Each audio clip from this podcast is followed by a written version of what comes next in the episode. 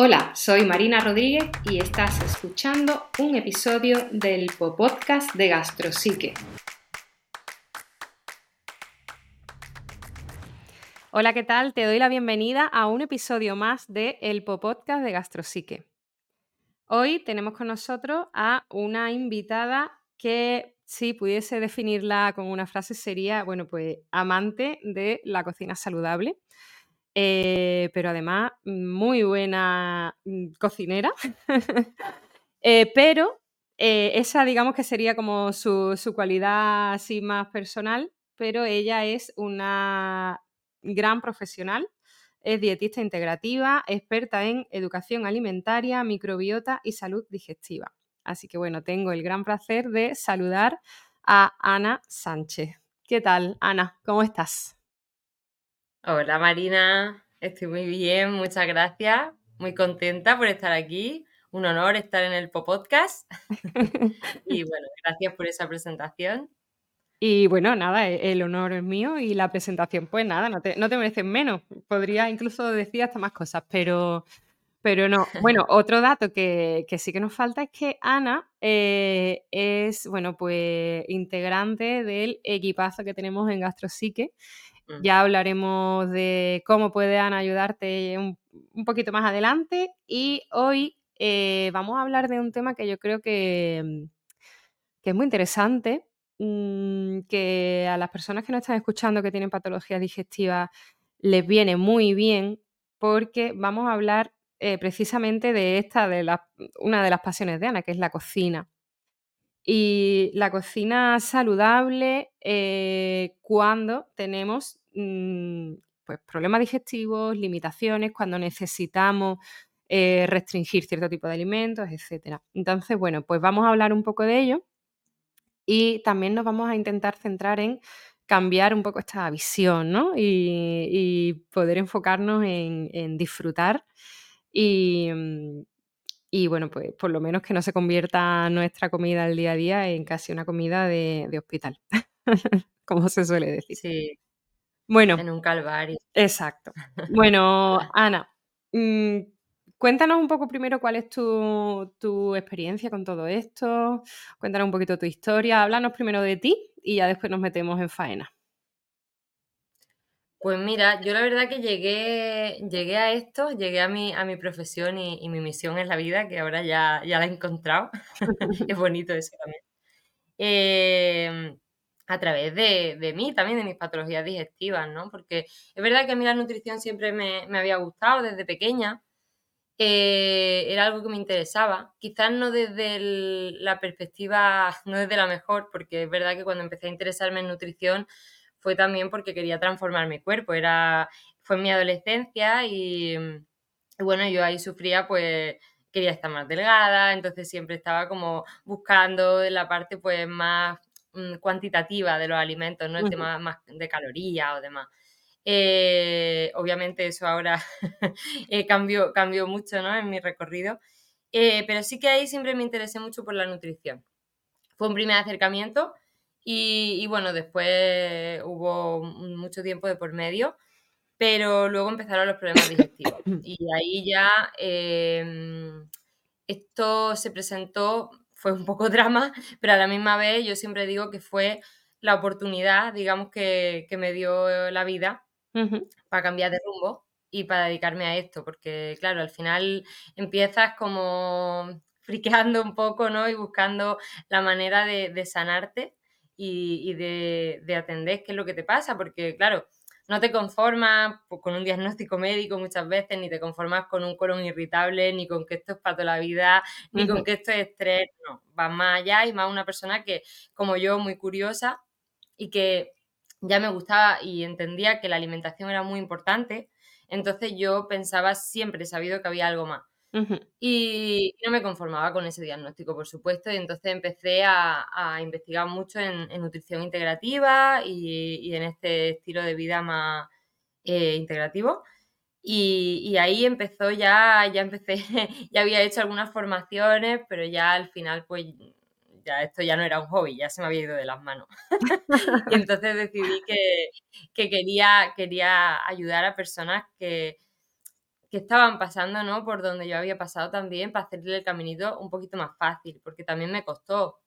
Y precisamente por esto del tema de la alimentación, ¿no? Que, que decías, de la comida, del placer, porque igual hay, hay personas que, que lo llevan mejor, otras peor, pero yo siempre he sido de, a mí, a mí me gusta mucho comer.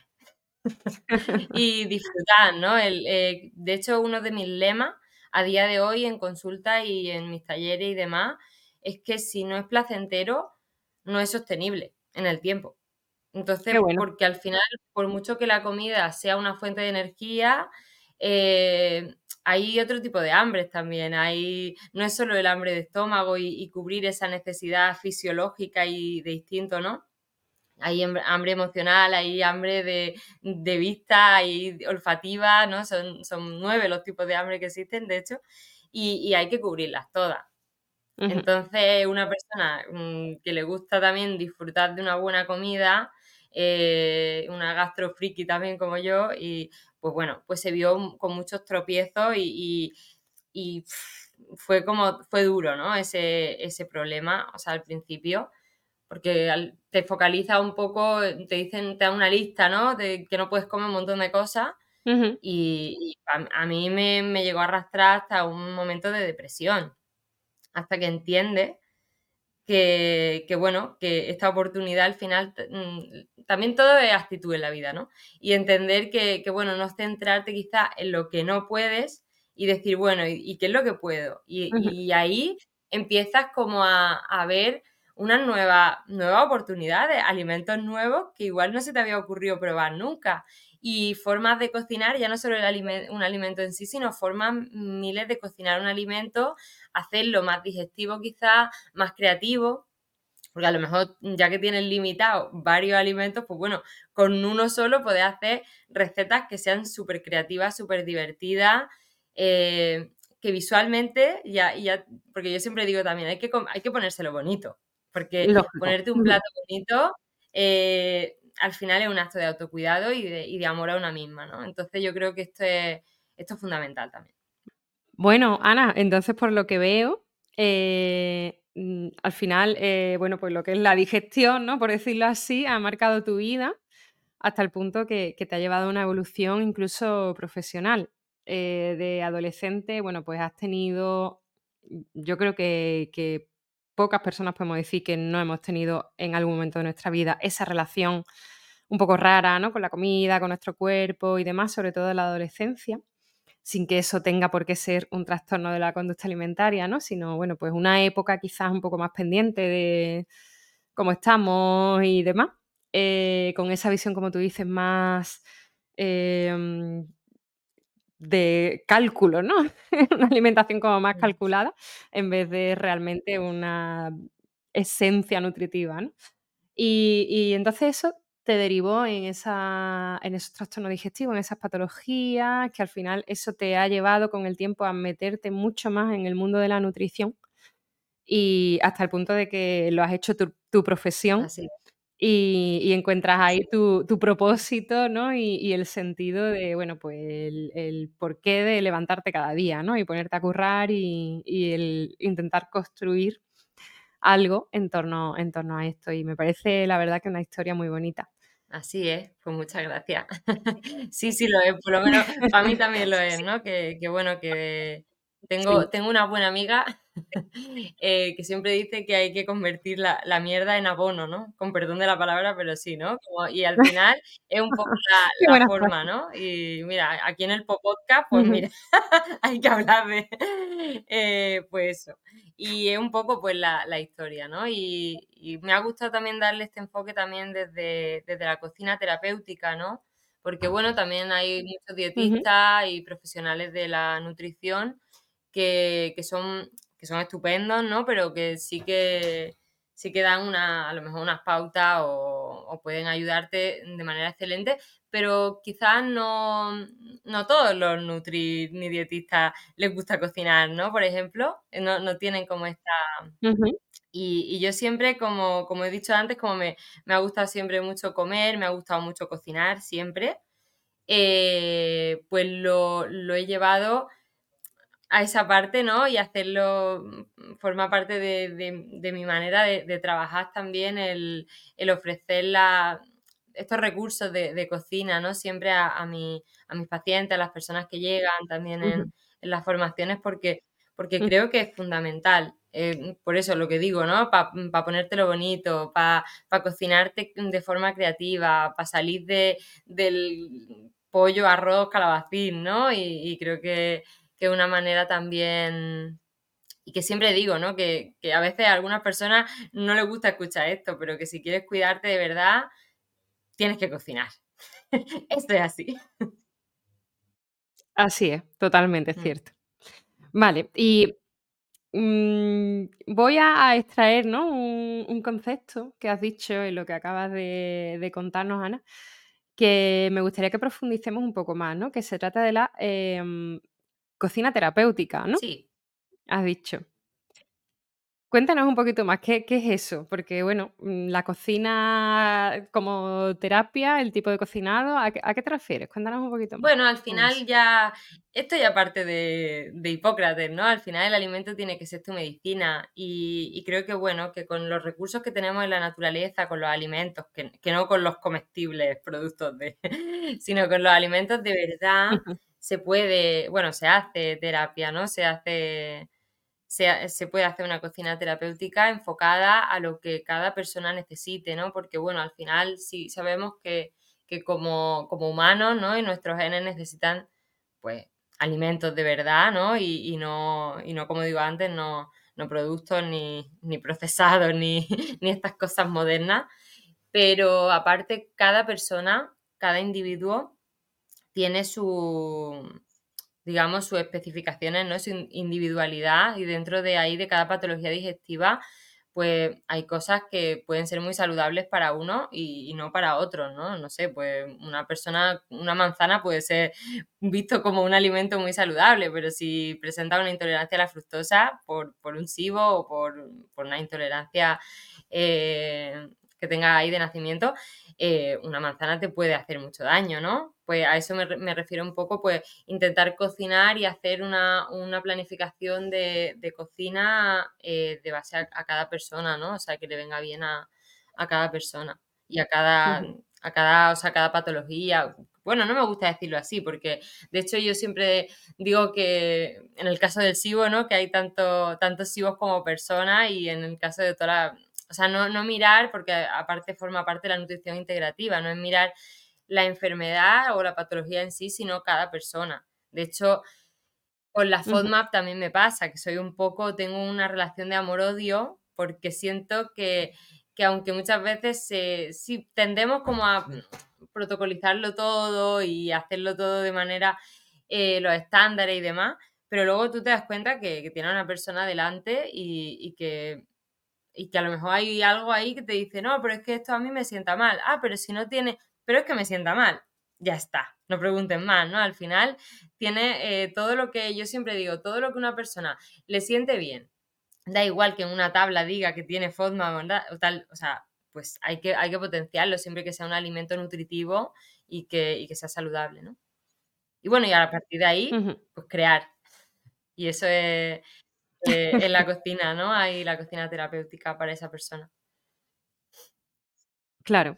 Y fíjate que, que bueno, todo eso que, que, cuenta creo que es fundamental y, y, el tema de la individualización, pero fíjate que a mí esto de la cocina terapéutica también me evoca a mi parte, por supuesto, de las emociones, la psicología, y, y realmente la cocina también es una actividad que en sí puede ser bastante terapéutica. Mm e incluso si, si, bueno, si lo enfocamos a, las patologías digestivas, a las malas digestiones, a todos estos problemas intestinales, eh, el hecho de saber, de tener algunos trucos, de tener idea de mm, cómo es mejor cocinar algunas cosas, eh, cuando hay mezclas, el uso de especies, en fin, todas estas cosas de esa cocina que ahora ahondaremos un poco más también puede ser terapéutico a nivel emocional, porque, como bien decía, no es lo mismo saber que ahora mismo lo menos, eh, o sea, eh, lo que menos sintomatología te va a dar, a lo mejor es el pollo con calabacín y arroz, ¿no?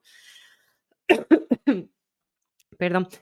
Eh, no es lo mismo saber que, ese pollo, calabacín y arroz está ahí, te lo puedes comer y tal, mm, que saber que lo puedes cocinar de cierta forma, que esté riquísimo, que lo disfrutes y que en ese momento incluso estés em, conectando con una parte de ti, bueno, pues de, hacer, de mm, planificar, de organizarte y desconectando de, los problemas. Entonces, la cocina sí es terapéutica en todos los sentidos, no solamente por el efecto del alimento en tu cuerpo, sino el efecto de el cómo te llegas a comer ese alimento y de toda la preparación a nivel emocional. Claro, no, de hecho yo muchas veces digo siempre que no solo importa el qué, ¿no? Porque, o sea, en la, en la nutrición, en, la, en lo que comemos, eh, por un lado está que come, eso está claro, ¿no? O sea, ya sabemos, pues depende de cada persona, lo que hemos dicho antes, pues qué te interesa, qué te conviene comer, qué no y tal.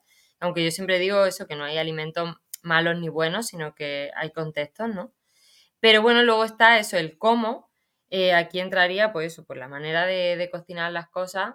Obviamente sabemos Mm, que hay técnicas de cocinado que son más saludables que otras y esto creo que no hace falta que me explaye, pero sabemos que, por ejemplo, pues comer mm. algo frito pues no es, muy saludable. Mm, para una persona que tenga problemas digestivos, pues menos todavía, ¿no?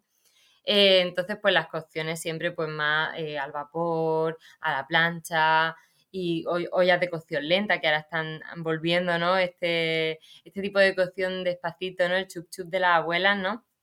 se ha puesto muy de moda con estas ollas también y estas maneras de cocinar, que también conservan más nutrientes, con lo cual es, muy bueno también. Eh, luego, ya no solo el, cómo cocina, sino también la, forma, ¿no? Ahora que has dicho lo del calabacín, me viene mucho, que a mí eso me, parece un plato como muy reconfortante y cuando, cuando no podía, pues claro, no, puedes comer unos espaguetis, ¿no? de de trigo de toda la vida, eh, que, mm, pero te puedes hacer unos espaguetis con calabacín, en vez de comer un calabacín hervido insípido. Y hacerte, a mí por ejemplo, siempre ha sido un plato que me empecé a hacer cuando descubrí también estos cortadores, ¿no? De siempre los utensilios de la cocina también hay algunos que no me separaría de ellos en la vida. y hacerme unos espaguetis de calabacín a mí me parecía muy confortable para mi visión y también para incluso la sensación en la boca o cómo estás con el tenedor eh, enrollando eso, esos fideos, esos espaguetis de calabacín. Ya me, transportaba a, un placer, ¿no? Que, como estabas diciendo, también mentalmente es muy terapéutico, ¿no? Porque eso al final también es, información para, nuestra, para nuestra mente y, y al final también es hambre emocional y estás nutriendo esa parte, ¿no? Entonces me Claro que sí. Sí, sí, porque, eh, bueno, es que, mm, toda toda hambre también conlleva emociones, o sea, yo creo que es imposible, eh, casi que, mm, separar la conducta de comer de la mm, de las emociones, ¿no? Igual que cualquier conducta, comportamiento del ser humano, no no podemos, ya te digo, separarlo, poner ahí una decisión entre la conducta y las emociones, pues en el comer tampoco, ¿no? Y entonces, bueno, pues no es lo mismo eh, saber que ahora mismo tienes que hacer una dieta restrictiva y puedes comer ese pollo mm, o un poco de calabacín y, lo que haga es saltearlo y ponerlo ahí en un, plato y ya está, que saber que puedes hacer los espaguetis, eh, saber que a esos espaguetis le puedes poner el pollo troceadito, que le puedes echar especias y demás. Entonces, bueno, todo eso es placer para eh, no solo para el paladar, sino para el resto de sentido y también te conecta con esa parte de lo que tú has dicho, ¿no? Una comida reconfortante, textura, forma de, comerlo. Mm, es que es un antes y un después.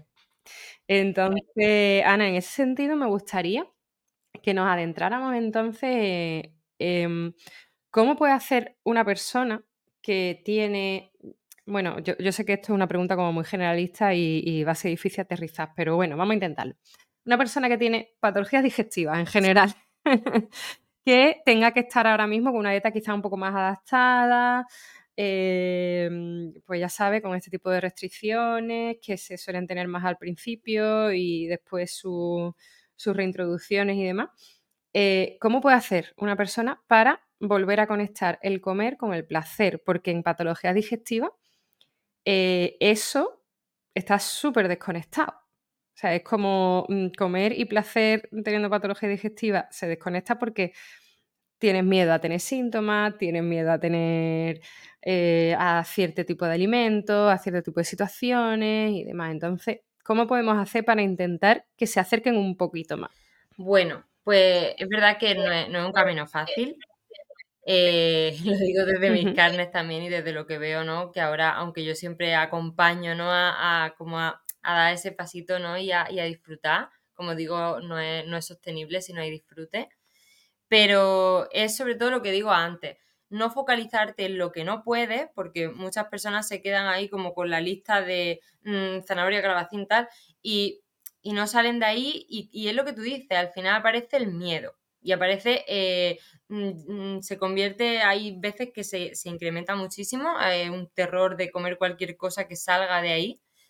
Y, y bueno, yo siempre animo a indagar un poquito más. Bueno, yo es verdad que, eso, que soy, intento como salirme un poco de solamente esta tabla que tiene lo básico y decir, no, pues que hay más cosas. Y ya no es solamente, eh, no sé, por ejemplo, el brócoli. Muchas personas que, están haciendo una dieta baja en forma lo eliminan completamente. Y realmente eh, hay una cantidad de brócoli, eh, unos gramos que sí que no, no son problemáticos. Entonces, mm, hay que jugar también un poco a esto. A decir, bueno, oye, es que tengo barra libre con el calabacín, entonces yo creo que se lavan las manos un poco. Sí, venga, come calabacín. Pero si tú, de hecho, hay una aplicación que, yo siempre se la digo a mis pacientes, que es la de la de la Universidad de Monash, ¿no? Que la, que la encuentran, ¿no? En, el, en el Play este de, en los móviles, ¿no? Una aplicación que te viene, de hecho, eh, si tú pones un alimento te sale eh, como un semaforito, ¿no? Como los gramos que puedes comer para que no te dé si tienes intolerancia fructosa a lo otro. Y a mí me parece interesante, hay gente que le agobia esto más. Aquí al final hay que individualizar con cada persona. Pero me parece interesante porque te abre más el abanico de alimentos que puedes comer y al final no te sientes con esta restricción. Y dices, oye, pues sí que puedo comer brócoli, pero en vez de comerme medio brócoli, pues me puedo comer tres o cuatro arbolitos.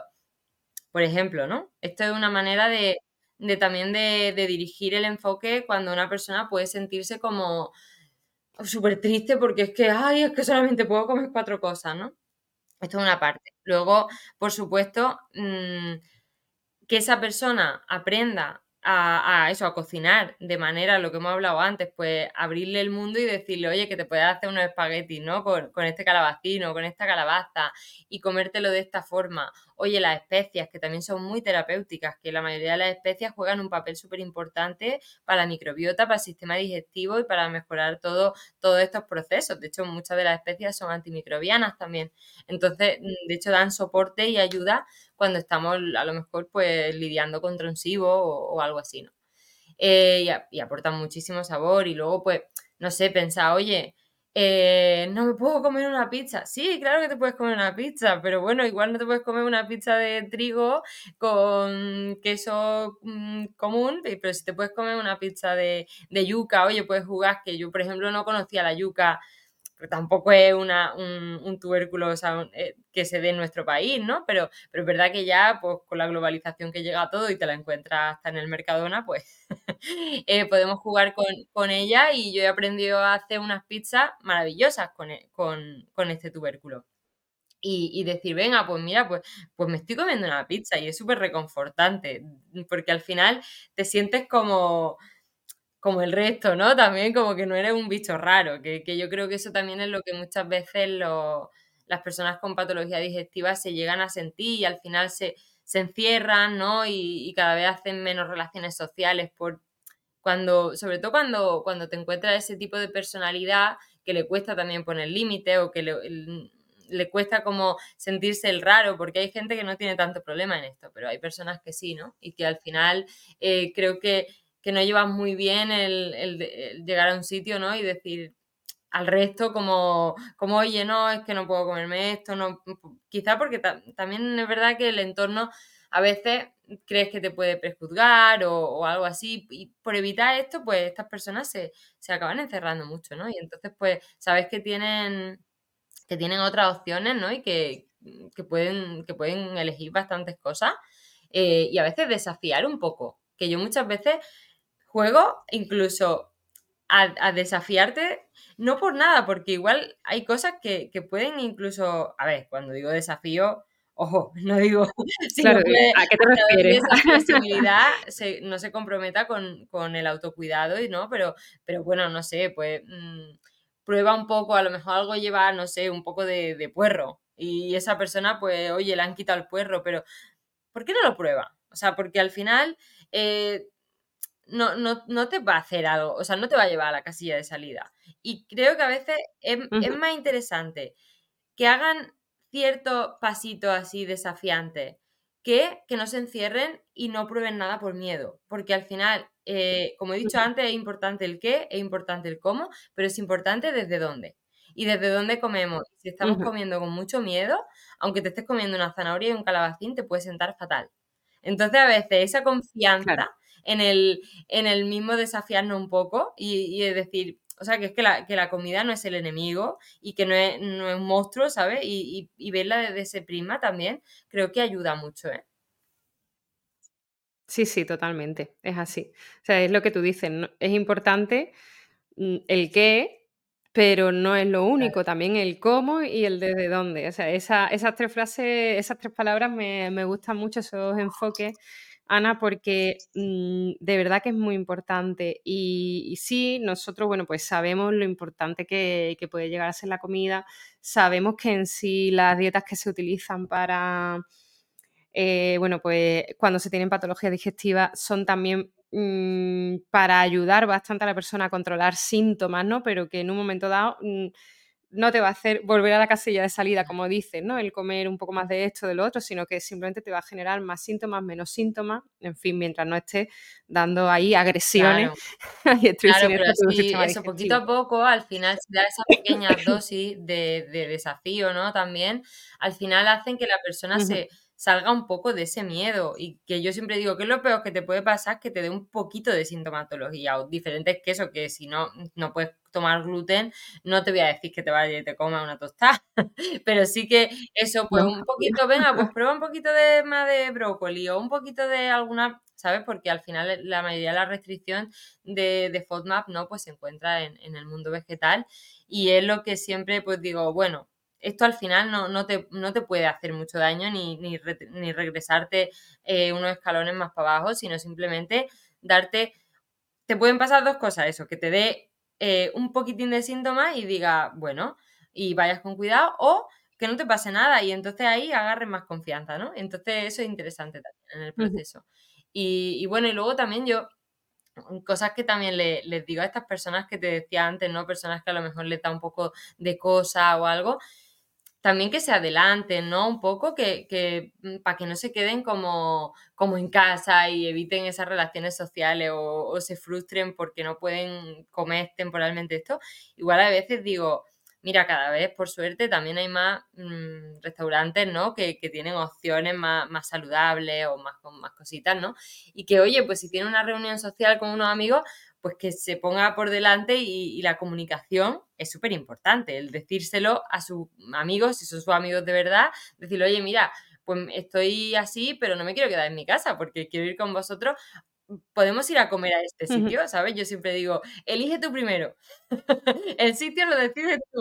Porque, bueno, al final, mm, también muchas veces eso, pues mm, dices que sí, eh, sin explicar las cosas y al final, pues bueno, puede que llegue a un sitio donde te cueste más mm, comer algo y, bueno, ahí entra un poco esa frustración o que al final decidas no ir. Entonces, a la hora de salir fuera y de, y de, y de sentirte como como que, jolín, que, eres una persona normal, ¿sabes? O sea, simplemente tienes patología digestiva.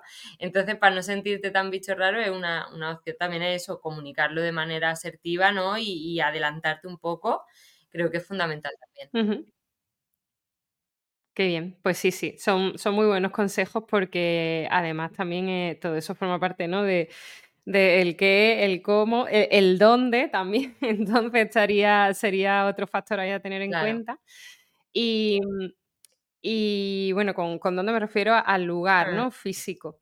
Y con quién también habría que tenerlo en cuenta y, partir desde eh, también el desde dónde a nivel personal eh, es muy importante, ¿no?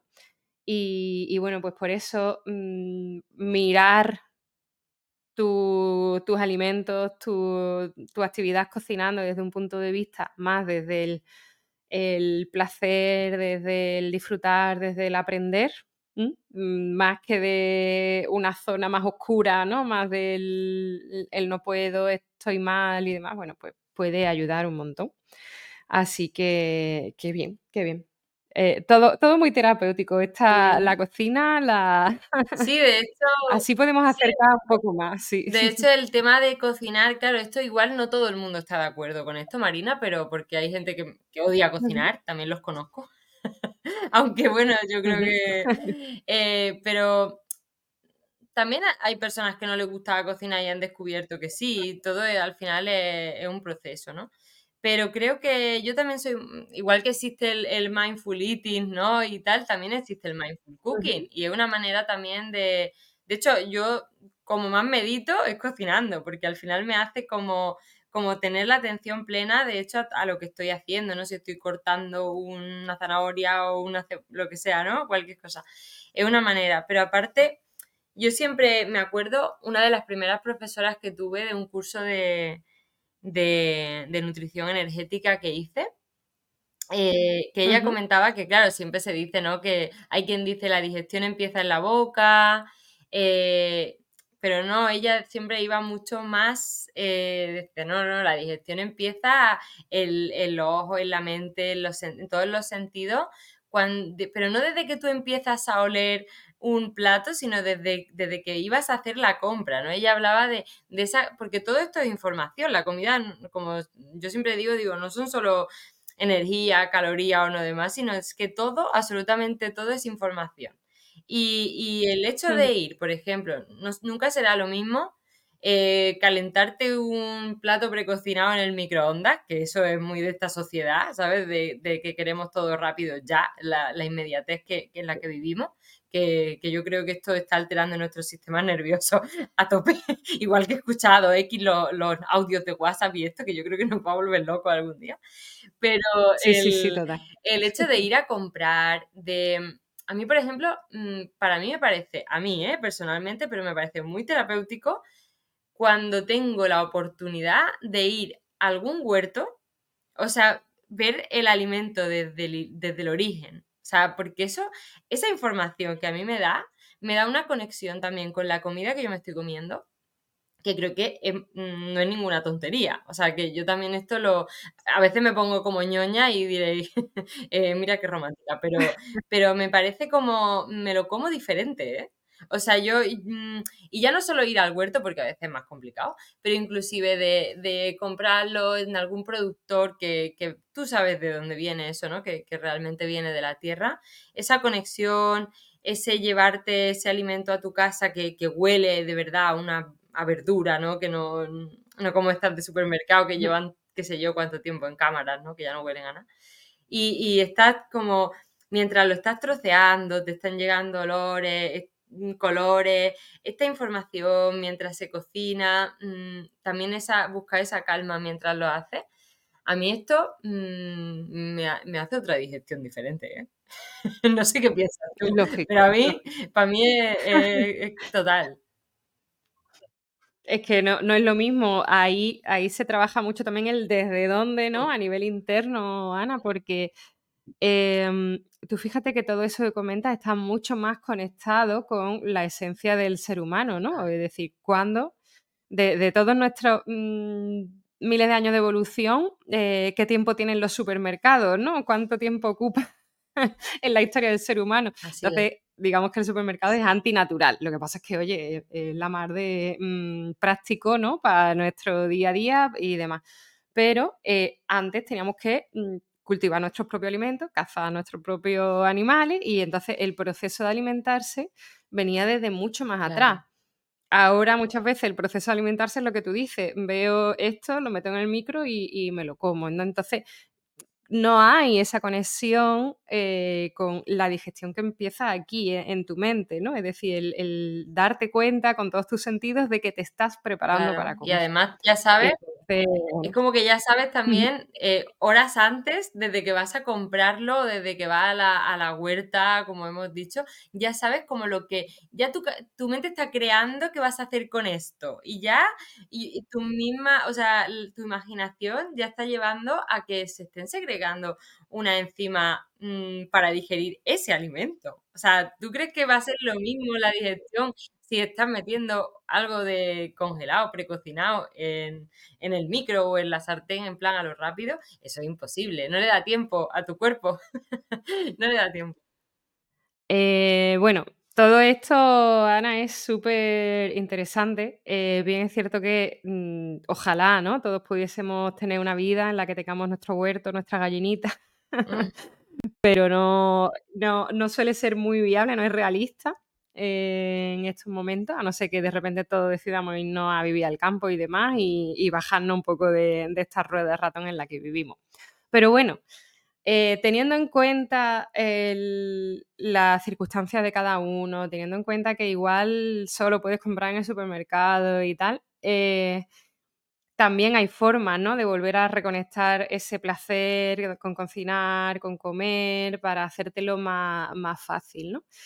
Y bueno, aquí ya meto un poco de cuña con con algo que es muy interesante, y, mm, y es que puedes pedir ayuda para que te acompañen en eso. Se puede pedir ayuda para que alguien te ayude a valga la redundancia, ayuda con la ayuda, eh, pero bueno, para para que tengas ahí un apoyo para elaborar un menú, eh, variado, que cubra todas tus necesidades, em, que te descubra alimentos nuevos, que te, mm, bueno, pues que te presente formas de cocinar, que que te ayude también con el tema de, bueno, pues especias, ingredientes, sabores, texturas, colores.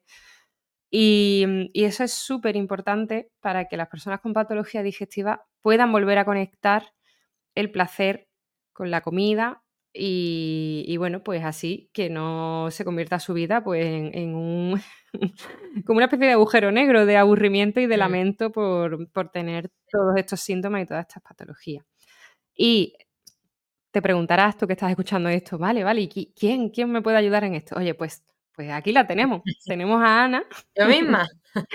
que además que además es una máquina, hace unas recetas buenísimas, te lo digo de buena mano, que he probado ya varias cosas, eh, con ingredientes que quizás ni te esperas, con texturas que a lo mejor, bueno, pues, mm, son muy muy ricas, muy apetecibles, pero ya te digo que contienen ingredientes que a lo mejor, pues te sorprenden y y sobre todo, todo muy prodigestivo, ¿no?, muy saludable, muy enfocado a hacerte también la vida más fácil y a adaptarse a tus propias necesidades.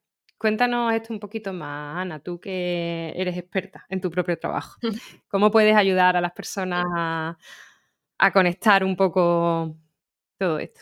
Bueno, pues como decía al principio, que que no no les quito ningún mérito, de hecho, hay buenísimos y buenísimas, pero hay algunos, pues claro, cada uno trabaja de manera diferente y algunos profesionales de la nutrición, como decía antes, se enfocan más en en darte unas pautas y no en su forma de trabajar no no no está, ¿no?, el hacer, por ejemplo, un menú. Y a mí, pues, sin embargo, disfruto mucho más también de de estas cuando acompaño a estas personas, creo que es como más mi mis clientes, ¿no?, estas personas que igual se sienten agobiadas precisamente porque han llegado a este punto de, eh, estoy aquí y no sé qué comer. Y entonces me hago me hago un lío, no salgo de de lo mismo, todos los días como lo mismo y y to este este personaje, ¿no?, que hemos estado como hablando durante todo todo el podcast, ¿no?, de persona, eso, que que empieza a comer con miedo, que que no sale de 3 ingredientes y demás. Y entonces, pues a mí sí que me gusta me gusta venir a darle un poquito de luz y y claro, y de y de te hago un menú, mira que que a mí no me gusta como también el concepto de de un menú porque, ¿sabes?, como desde la rigidez o tienes que comer esto el lunes y esto el martes, no, pero lo hago como una guía. O sea, yo siempre digo digo: "Cámbiame lo que quieras de día o o cambia, ¿no?, según tus gustos y necesidades y demás", siempre y cuando, pues pues bueno, también, pues lo que hemos dicho antes, también, pues viendo así ese abanico de de las cosas que sí puedes comer, ¿no?, que que siempre son son más de las que creemos muchas veces. pero sí intentar pues brindar esas ideas que a lo mejor pues no se te ocurren y, y con un mismo ingrediente tienes un montón de cosas y, y metiendo más y algunas salsas que, que, claro, obviamente pues no te puedes comprar salsa del supermercado porque están... Mmm, eh, no, no, son, aparte de, ya, de partida no son saludables, pero cuando hay problemas digestivos, pues no, no, es la mejor opción, desde luego. Pero hacer a lo mejor algo en, en casa y alguna, alguna vinagreta que se pueda hacer, que, que, ya va a hacer que tu plato varíe mucho, ¿no? Y, y ya no sea el, de, el, plato de hospital, sino que sea ese plato bonito que, y rico, ¿sabes? Que, que se vea a la vista, que sea eh, amor, amorcito a nosotras mismas, a nosotros mismos, y que aparte... Eh, pues esté riquísimo, ¿no? Y que nos haga pues disfrutar y, y no, no estás pensando en qué desgracia soy, que tengo problemas digestivos y no puedo comer, ¿no? No, todo lo contrario, o sea, eh, todo lo contrario, abrazarte y decir, mira lo que me estoy preparando para sanar mi cuerpo y para estar mmm, estupendo, ¿no? Porque al final también el foco lo tienes que poner siempre en, en, la salud, ¿no? Y en tu cuerpo, en amarse a uno mismo y a una misma, porque si no, yo siempre digo que algo que no quieres, no lo puedes sanar.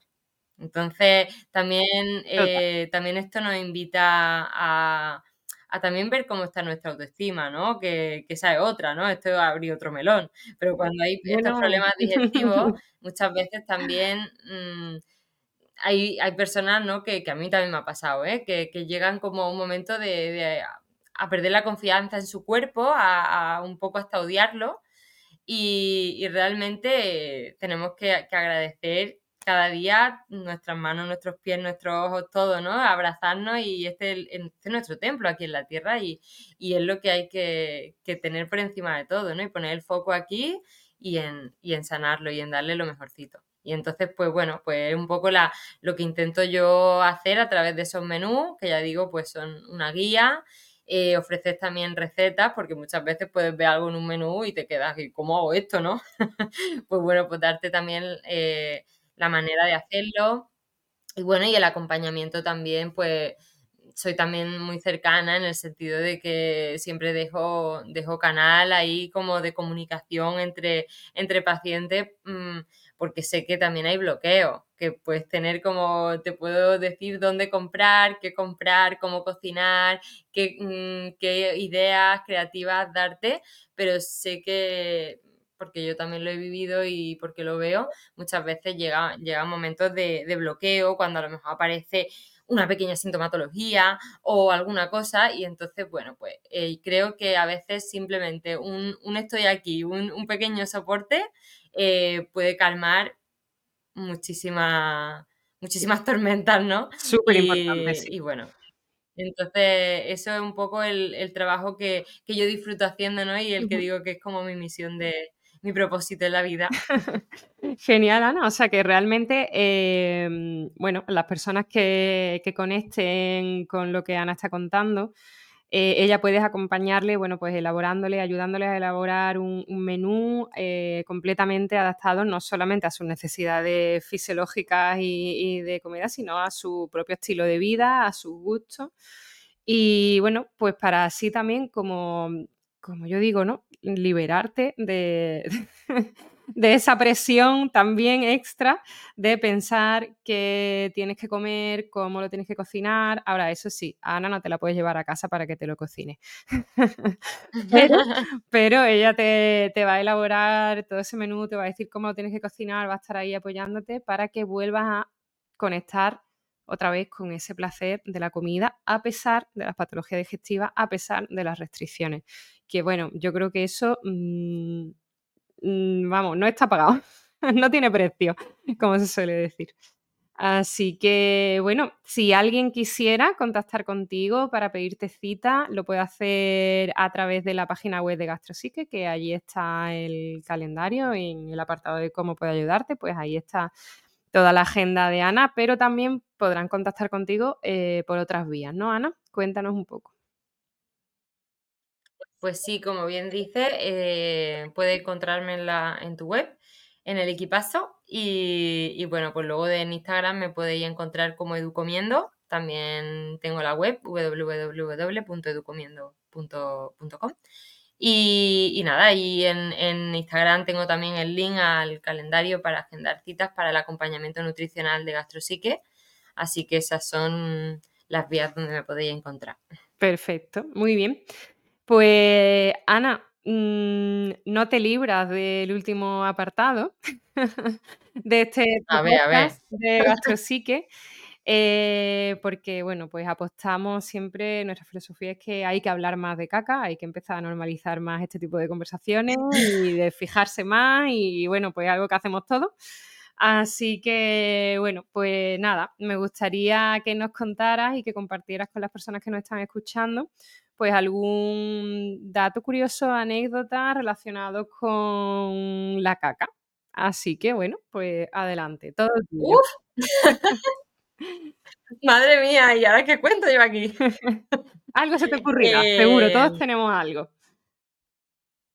Relacionado con la caca, algo anecdótico. Pues, a ver. Bueno, sí. Eh, bueno, igual, eh, bueno, venga, sí, vamos a contar esto. Venga, dale, dale. Eh, es verdad que yo, pues, pues, esto, bueno, es, gracioso, a lo mejor a los dueños del sitio no tanto, pero me ha pasado más de una vez. yo, bueno, por mis problemas digestivos, pues tenía siempre tendencia al estreñimiento. Entonces, una de las cosas que, que sabrán, sabréis los que además tenéis ese problemilla, lo, bueno y que es solamente el, banquito, ¿no? El, soporte para tener las, piernas un poco, los pies un poco más alzados, ¿no? Para, la postura, ¿no? De, para, para hacer caca. Me, me, explico, ¿no? Sí, sí, sí. O sea, que, el banquito que, que se alza. E, eso que, te pone las pues rodillas mm, más elevadas que la altura de tus caderas, ¿no? Y eso pues hace que, el tobogán esa, vaya más rápido. La buena. Claro, porque simula un poco como el estar en cuclillas, ¿no? Que, hace que, el, reflejo de defecación pues sea, sea mejor.